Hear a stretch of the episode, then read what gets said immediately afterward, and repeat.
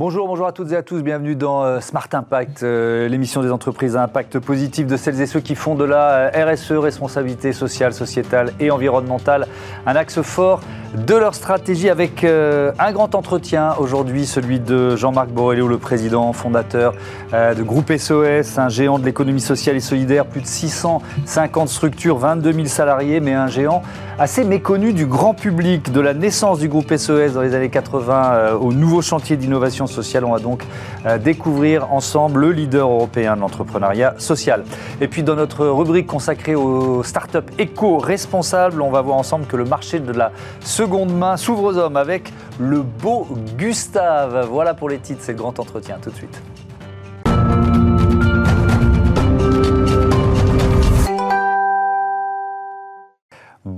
Jean-Marc Borrello, bienvenue. Bonjour, merci. Vous êtes donc le président fondateur euh, du groupe SOS, leader européen de l'entrepreneuriat social, je le disais à l'instant euh, dans, les titres. Créé en 84, c'est ça il y a, Absolument, il y a 38 octobre 84. Est-ce que vous imaginiez ça? Absolument aussi, pas. Aussi grand? Non, absolument pas. C'était pas un objectif?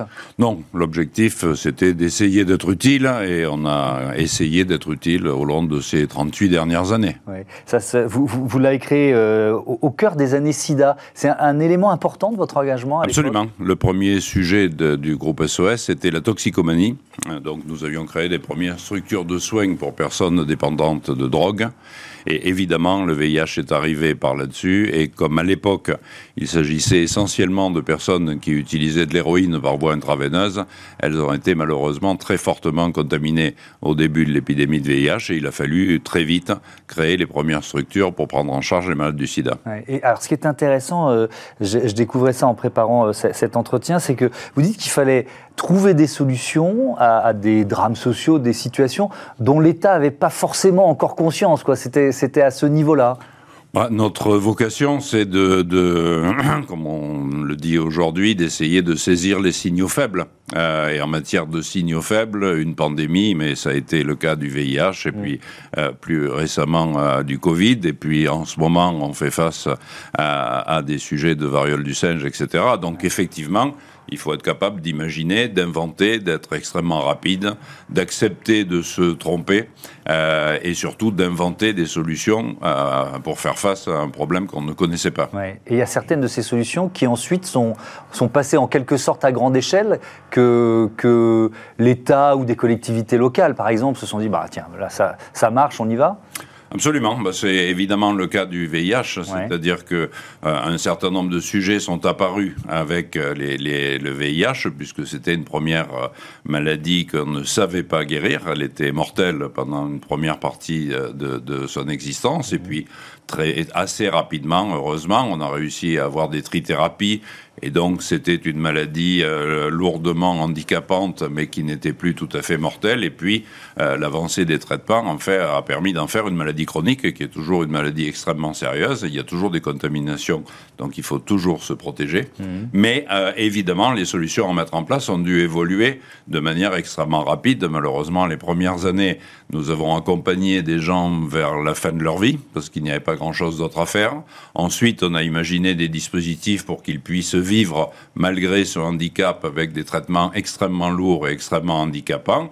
Et puis, on a pu leur permettre, grâce au traitement, de reprendre une vie normale et de vivre avec une pathologie, certes chronique, mais qui n'était plus handicapante. Donc, euh, toutes les évolutions, tout ce qui a été inventé à ce moment-là, avait vocation à servir à d'autres pathologies, et c'est ce que nous avons fait en continuant de développer ces dispositifs mmh. et en les ouvrant à d'autres euh, pathologies, en particulier pour ceux qui étaient à la fois en précarité sociale et en précarité sanitaire, c'est-à-dire des personnes SDF qui vivaient euh, avec un cancer, des personnes SDF qui vivaient avec des troubles neurologiques divers et variés.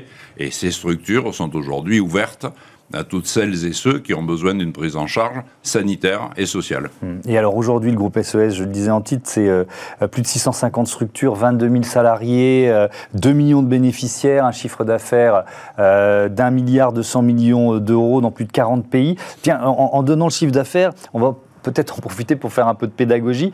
On parle d'économie sociale et solidaire. Ça, ça veut dire quoi en termes de modèle économique? Il faut peut-être le rappeler. Ça. Alors ça veut dire plein de modèles économiques différents. Euh, historiquement, l'économie sociale et solidaire se définissait par ses statuts. C'était très clairement les mmh. associations, les mutuelles, les coopératives et les fondations. Ça, c'était avant la loi de Benoît Hamon, qui à l'époque a permis et on y a un peu participé, mmh. à faire en sorte que cet univers s'ouvre à des entreprises commerciales qui avaient un objet qui était au-delà euh, de euh, la rentabilité. Donc ça, ça a été la première partie euh, du mouvement.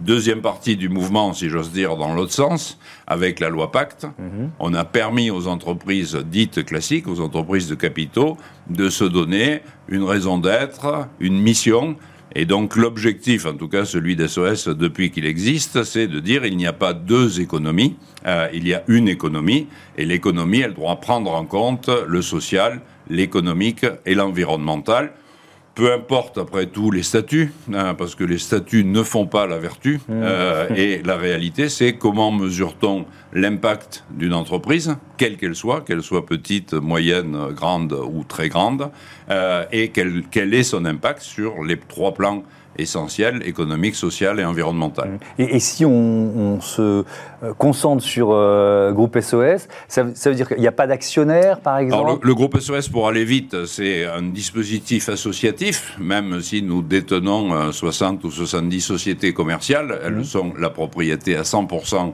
des associations du groupe SOS. Donc effectivement, il n'y a jamais eu d'actionnaire dans le groupe SOS, il n'y en aura jamais.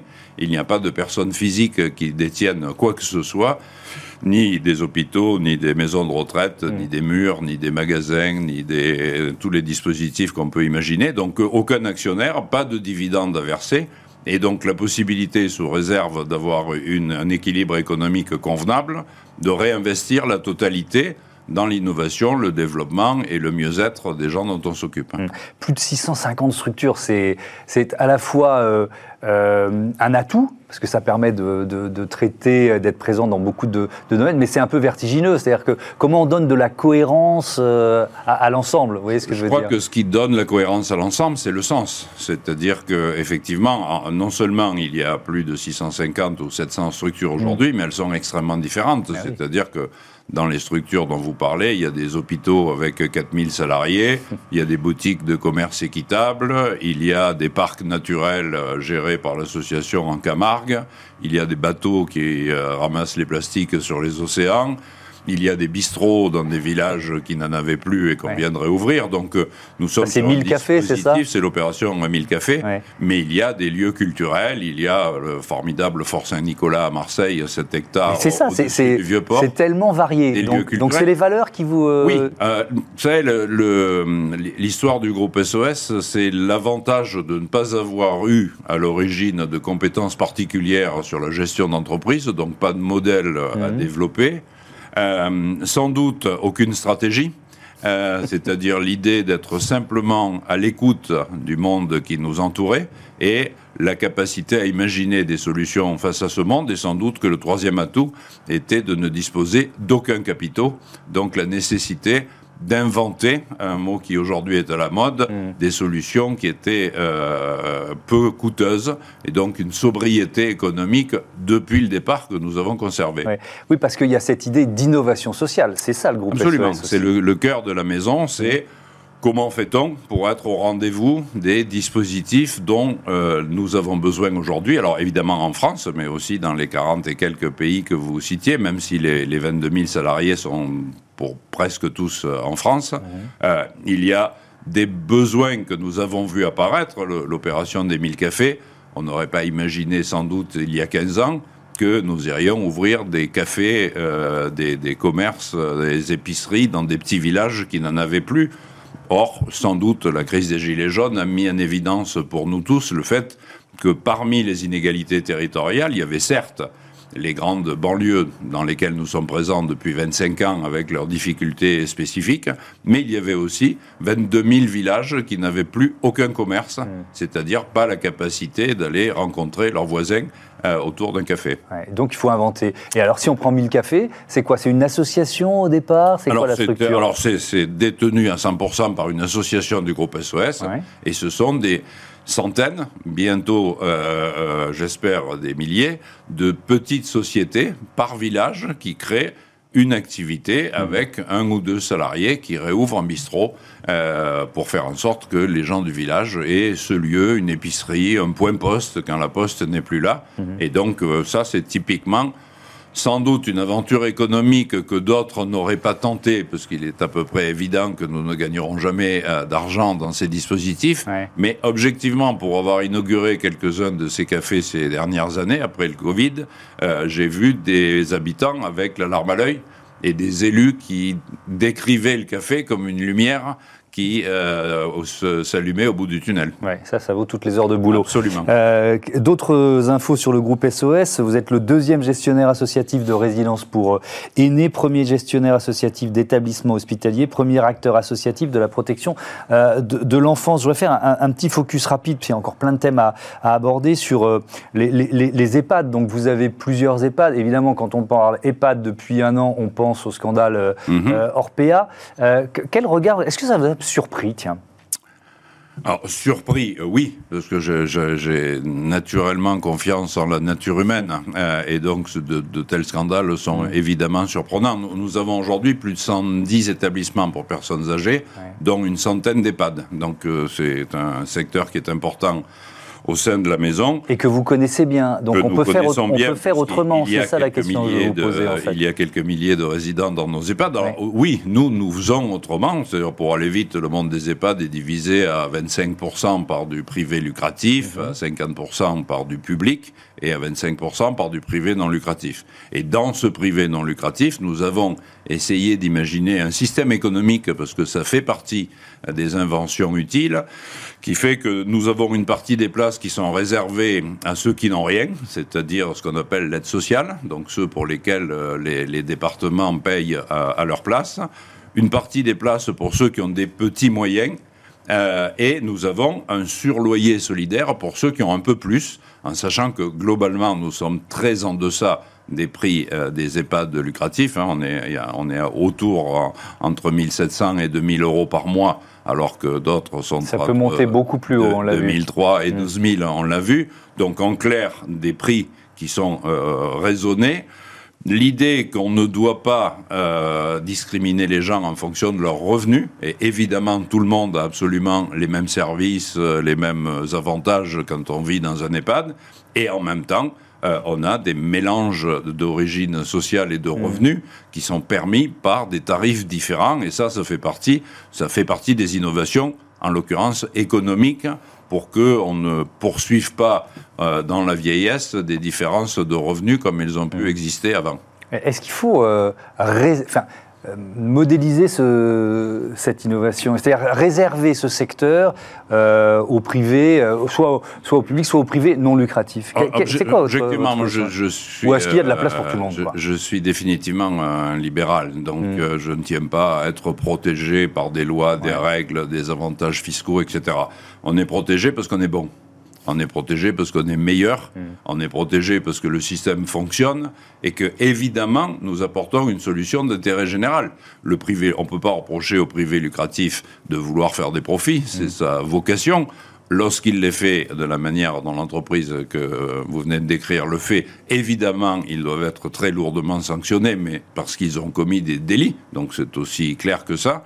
En revanche, le privé non lucratif a une place essentielle dans ce dispositif parce qu'objectivement, le public n'est plus toujours en situation, pour d'autres raisons, d'offrir des prestations de qualité, essentiellement pour des, problèmes financiers. Hmm. Donc, euh, on ouvre euh, des dispositifs, nous sommes en open source. Tout ce que nous faisons est à peu près disponible sur le site internet. Si d'autres veulent faire la même chose, ils peuvent euh, tout à fait, et d'ailleurs c'est le cas en ce qui concerne la facturation dans les EHPAD, le système, une fois inventé, est à mhm. disposition de tout le monde. C'est aussi une particularité de ce secteur. Alors on l'a bien compris, dans les activités du groupe SES, il y a à la fois ces missions de service public, protection de l'enfance, logement, handicap, euh, etc. Dans ce cas-là, aucun bénéfice, délégation, contrôle de la part des pouvoirs publics. Puis il y a ces activités d'intérêt général, des commerces, des activités écologiques, des ONG. 100% des bénéfices, quand il y en a qui sont euh, réinvestis. Tout ce qu'on dit depuis une, une bonne douzaine de minutes, enfin, on, voit le, le poids ils étaient leaders européens. Et pourtant, c'est un groupe qui est assez peu connu du, du grand public. Vous étiez, je crois, plutôt en mode on agit, on laisse les autres commenter. Et puis, il y a un an, vous avez créé une direction de la communication. Pourquoi? C'est quoi la logique? Sans doute un travers lié à l'âge. J'ai sans doute répondu pendant près de 30 ans, les autres communiquent, nous on travaille. Et donc, je n'ai absolument fait aucune communication d'aucune sorte. Alors, d'une part, euh, contrairement à d'autres camarades associatifs, nous ne faisons jamais appel à la collecte. Donc, euh, évidemment, pour des grandes organisations mm. qui font appel à la collecte, il faut être connu, il faut faire des campagnes, etc. Nous, l'idée, c'est que ceux qui ont besoin de nous euh, savent que nous existons, c'est-à-dire que nous ne sommes pas connus dans le grand public. En revanche, les pouvoirs publics, quand il y a des difficultés particulières, mm. et tous les travailleurs sociaux de ce pays connaissent les structures pour les addictions, les hôpitaux, les maisons de retraite, les maisons pour enfants, les centres éducatifs fermés, etc très objectivement, nous n'avons jamais été en manque de clients, si j'ose dire. Et donc, le fait d'être reconnu m'apparaissait un peu superflu. Mmh. Mes camarades plus jeunes et mieux formés m'ont fait comprendre qu'il était temps d'apparaître un peu avant de, disparaître en ce qui me concerne. Pourquoi vous dites ça Vous allez, vous allez passer la main euh, Oui, un jour ou l'autre. Un jour ou l'autre. Un jour ou l'autre, et dans des conditions qui sont d'ores et déjà prévues. Et là aussi, que nous avons voulu un peu original. Ah bah tiens, ça m'intéresse. Ça, ça, va se passer comment la transition? La transition, c'est qu'il n'y aura plus de président euh, du directoire. Il y aura un directoire collégial, celui qui existe aujourd'hui, euh, et qui fonctionnera de manière collégiale. Je ne crois pas, euh, paradoxalement, capitaine d'industrie, cette vision un peu romantique. Mm. Nous, évidemment, c'est une aventure collective. Nous sommes neuf à diriger cette maison. Et quand euh, je ferai valoir mes droits à la retraite pour aller à la pêche ou retourner dans mon midi natal, le groupe sera géré par ce collectif parce que je crois à la vertu du collectif. Mm. Est-ce que cette direction de la communication, c'est aussi une façon de de dire bon ben on, est on est là depuis longtemps, on, on sait faire. Euh, euh, peut-être que je sais pas, je sais pas si c'est votre cas, mm. mais voir d'autres qui étaient peut-être un peu moins légitimes, euh, faire parler d'eux, ça, vous titillait? Alors objectivement, c'est surtout l'idée de, de, porter nos plaidoyers. nous avons des points de vue souvent divergents, à peu près systématiquement minoritaires sur les sujets qu'on connaît bien. Et l'idée, c'est de porter ces points de vue. Je continue à considérer, même si je finirai par être le seul, euh, que la pénalisation de l'usage du cannabis est une ânerie. Je suis évidemment pour qu'on prenne des mesures pour faire en sorte que les gens utilisent de moins en moins de drogue, mm. comme euh, on a fait ce qu'il fallait pour qu'ils utilisent moins d'alcool. La pénalisation de l'usage n'est pas un dispositif qui me paraît efficace. Donc c'est pas idéologique, c'est juste plus de 40 ans auprès de toxicomanes divers et variés qui m'ont permis de me fonder un petit point de vue. Nous avons des sujets autour, on a de gros dispositifs autour des populations LGBT. Donc il y a des droits à défendre en matière de population LGBT avec le sida. Évidemment, on a bien vu à quel point il était important de permettre d'abord le Pax, puis le mariage gay, parce que socialement, ça permettait à l'ensemble des individus d'avoir les mêmes droits. Donc euh, la communication, c'est pas tant autour de ce que fait le groupe SOS, mhm. c'est surtout autour des valeurs, la place des enfants handicapés dans les structures classiques. On a même des crèches qui accueillent à la fois des, des enfants handicapés et des enfants non handicapés. Tout ça, ce sont des valeurs, c'est globalement ce qui nous rassemble. Chacune de nos institutions porte une valeur. Si on va dans une boutique Altermundi, il y en a 12 à Paris, il y en a une qui vient d'ouvrir à Bordeaux, c'est parce qu'on considère que le commerce peut être équitable, qu'on peut payer correctement les producteurs, mm. qu'on peut, dans ces boutiques, permettre à des jeunes gens en situation de découverte du travail, pour aller vite, donc ce sont des entreprises d'insertion, d'avancer et de trouver un job, et que donc même le commerce international peut être un moyen vertueux d'échange. Hum. Euh, vous dites euh, porter les, plaidoyers, ça peut être aussi le, thème euh, autour de l'immigration, changer le regard sur l'immigration, affirmer que c'est une chance, une opportunité pour la France. Vous avez lancé une étude sur ce thème il y a, il y a, quelques, il y a quelques mois, je crois qu'elle est, elle est, destinée à durer encore un certain temps. Pourquoi C'est quoi l'objectif? Bah, nous, nous, hébergeons à peu près 10 000 personnes sans domicile, dont la moitié sont des personnes d'origine française et l'autre qui sont des migrants, depuis quelque temps pas mal d'Ukrainiens, mais l'année dernière des gens qui venaient d'Afghanistan, et puis il y a eu des vagues successives.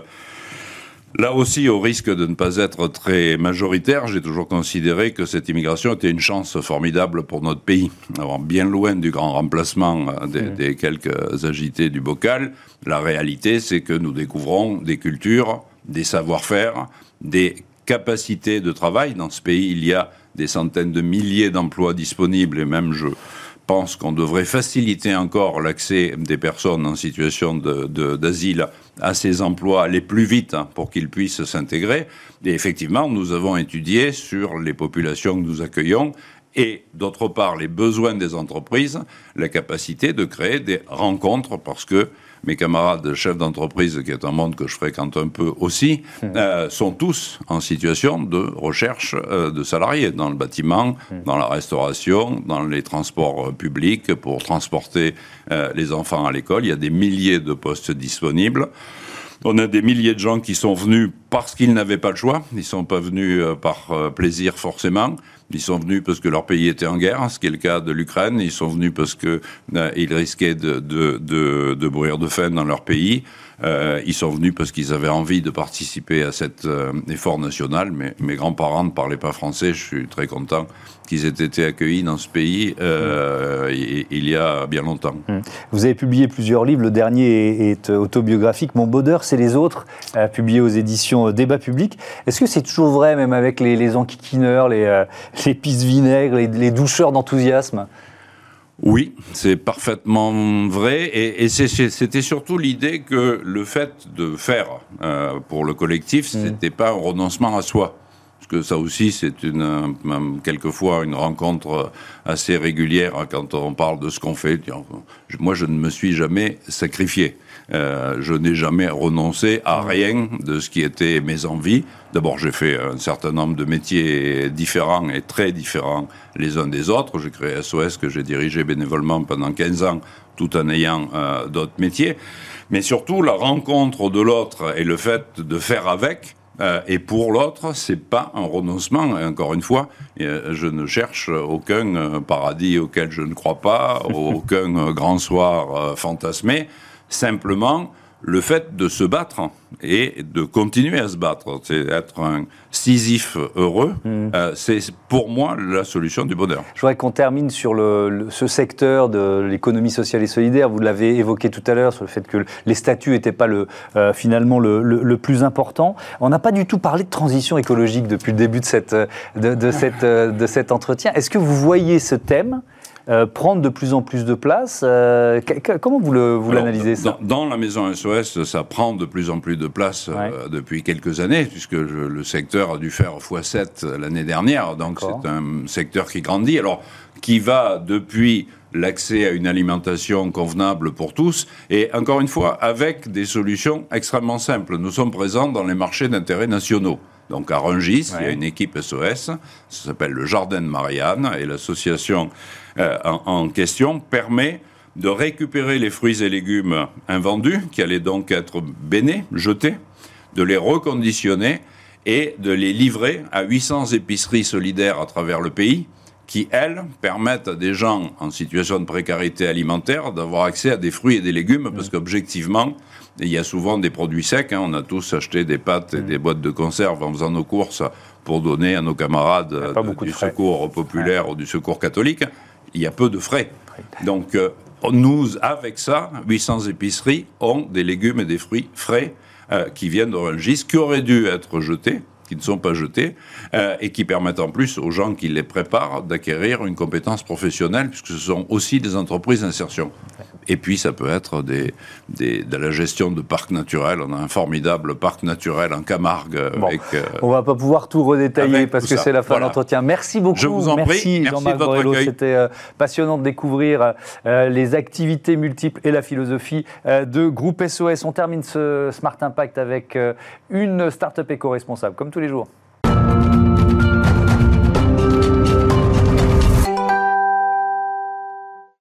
Bonjour Brigitte Bost, bienvenue. Bonjour, merci. Vous êtes la cofondatrice du Beau Gustave. C'est d'abord une, histoire euh, de famille, c'est ça Vous l'avez créé avec votre fille? Oui, absolument, avec euh, ma fille. Alors, euh, en fait, avec Agathe, on partage la passion de la mode et un vrai souci écologique. Ça, c'est ce qui nous réunit. Et là où c'est formidable, c'est qu'on est extrêmement complémentaires parce que moi, j'ai un profil d'expérience qui est très sur le marketing et le retail mode et textile. Elle, en fait, déjà, c'est une Gen Z et euh, c'est une ingénieure euh, spécialisée dans le digital euh, et la data. Donc, en fait, on a vraiment un ancrage commun et puis des qualités super complémentaires. Et alors, c'était quoi l'idée de départ? Le Beau Gustave, c'est quoi? Alors le Beau Gustave, c'est une plateforme digitale et avec un showroom mmh. spécialisé dans la mode masculine, seconde main, haut de gamme et luxe. Ça n'existait pas Eh bien, très curieusement, non. Et c'est d'ailleurs euh, toute l'idée, c'est parti de ce, constat, c'est que euh, voilà dix ans que euh, la mode seconde main explose, mmh. mais qu'elle est complètement tournée autour de la femme et que vraiment dans cette histoire, l'homme c'est le parent pauvre. Il veut profiter de la mode seconde main, il ne peut en fait que suivre des modèles qui sont très centrés sur la femme. Comment ça marche? Par, exemple pour un pour un vendeur, imaginons, je j'ai j'ai un ou deux costumes que je trouve euh, encore magnifiques, mais que, qui me plaisent moins. Comment ça marche? Oui, bah alors écoutez, c'est parfait, on peut se voir après. Mais euh, donc là, vous êtes en fait déposant. Le beau Gustave, ça fonctionne sur le principe du dépôt-vente. C'est-à-dire qu'il y a deux cas de figure qui peuvent d'ailleurs se rejoindre. C'est dans un cas, vous êtes déposant. Donc dans ce cas-là, en fait, le beau Gustave va prendre en charge toutes les étapes, l'après-vente et puis euh, la vente. Et le déposant, son job essentiel, ce sera de récupérer au moins 50% du montant du prix final de la vente. Mmh. Euh, le deuxième cas de figure, vous êtes acheteur et là, on met en scène toutes les conditions sur le site avec en plus la possibilité de passer euh, essayer euh, les produits au showroom de manière à ce que son expérience d'achat soit aussi qualitative, rassurante et informative que nécessaire. Elle se rapproche d'ailleurs beaucoup d'une expérience avec des vêtements de première main. Mmh. Donc il y a un showroom à Paris, donc ça veut dire que pour l'instant le fait de pouvoir venir porter les vêtements ou tester les vêtements, c'est un peu réservé aux Parisiens ou aux Franciliens, c'est ça? Alors, porter les vêtements, non, parce que euh, euh, ça, déjà, ça nous est arrivé de nous déplacer. Euh, un de nos premiers gros dépôts, une des premières personnes qui nous a d'une certaine manière donné notre chance, mmh. en fait, ça se passait à Gand, en Belgique. On est reparti, la voiture pleine de vêtements top. Donc, on peut se déplacer. Sinon, on prend contact avec nous et on discute des conditions, à la fois euh, de l'état des choses, euh, des conditions du dépôt, et, euh, vous pouvez envoyer, envoyer les vêtements. En revanche, pour ce qui est d'essayer, effectivement, vous êtes, c'est quand même plus facile de passer par Paris. Évidemment. c'est quoi vos perspectives de, développement, perspectives de croissance du Beau Gustave? Comment vous voyez l'avenir? Alors, on voit l'avenir comme une mise à l'échelle de ce qui est une bonne idée. Ce qu'on sait aujourd'hui, c'est que d'une part, l'homme est prêt à passer à la seconde main, mmh. et que d'autre part, le modèle qu'on propose est très pertinent. Il y a un vrai écho chez lui pour euh, cette manière de fonctionner. Maintenant, il va falloir que, un, on développe notre notoriété, notre visibilité. Euh, deuxièmement, on va vraiment euh, accélérer sur le digital. Et troisièmement, on va finaliser notre programme de fidélisation qui va être assez clé quand d'autres concurrents vont émerger. Quoi. Avec l'idée d'une levée de fonds à perspective de 12-18 mois. Merci beaucoup Brigitte Bost bon vent au, beau Gustave. Voilà, c'est la fin de ce numéro de Smart Impact. Un grand merci euh, à toutes les équipes de Bismart qui m'accompagnent, menées par euh, Joséphine Dacoury à la production et euh, à la programmation de cette émission. Je vous donne rendez-vous lundi. Bon week-end à toutes et à tous sur la chaîne des Audacieux.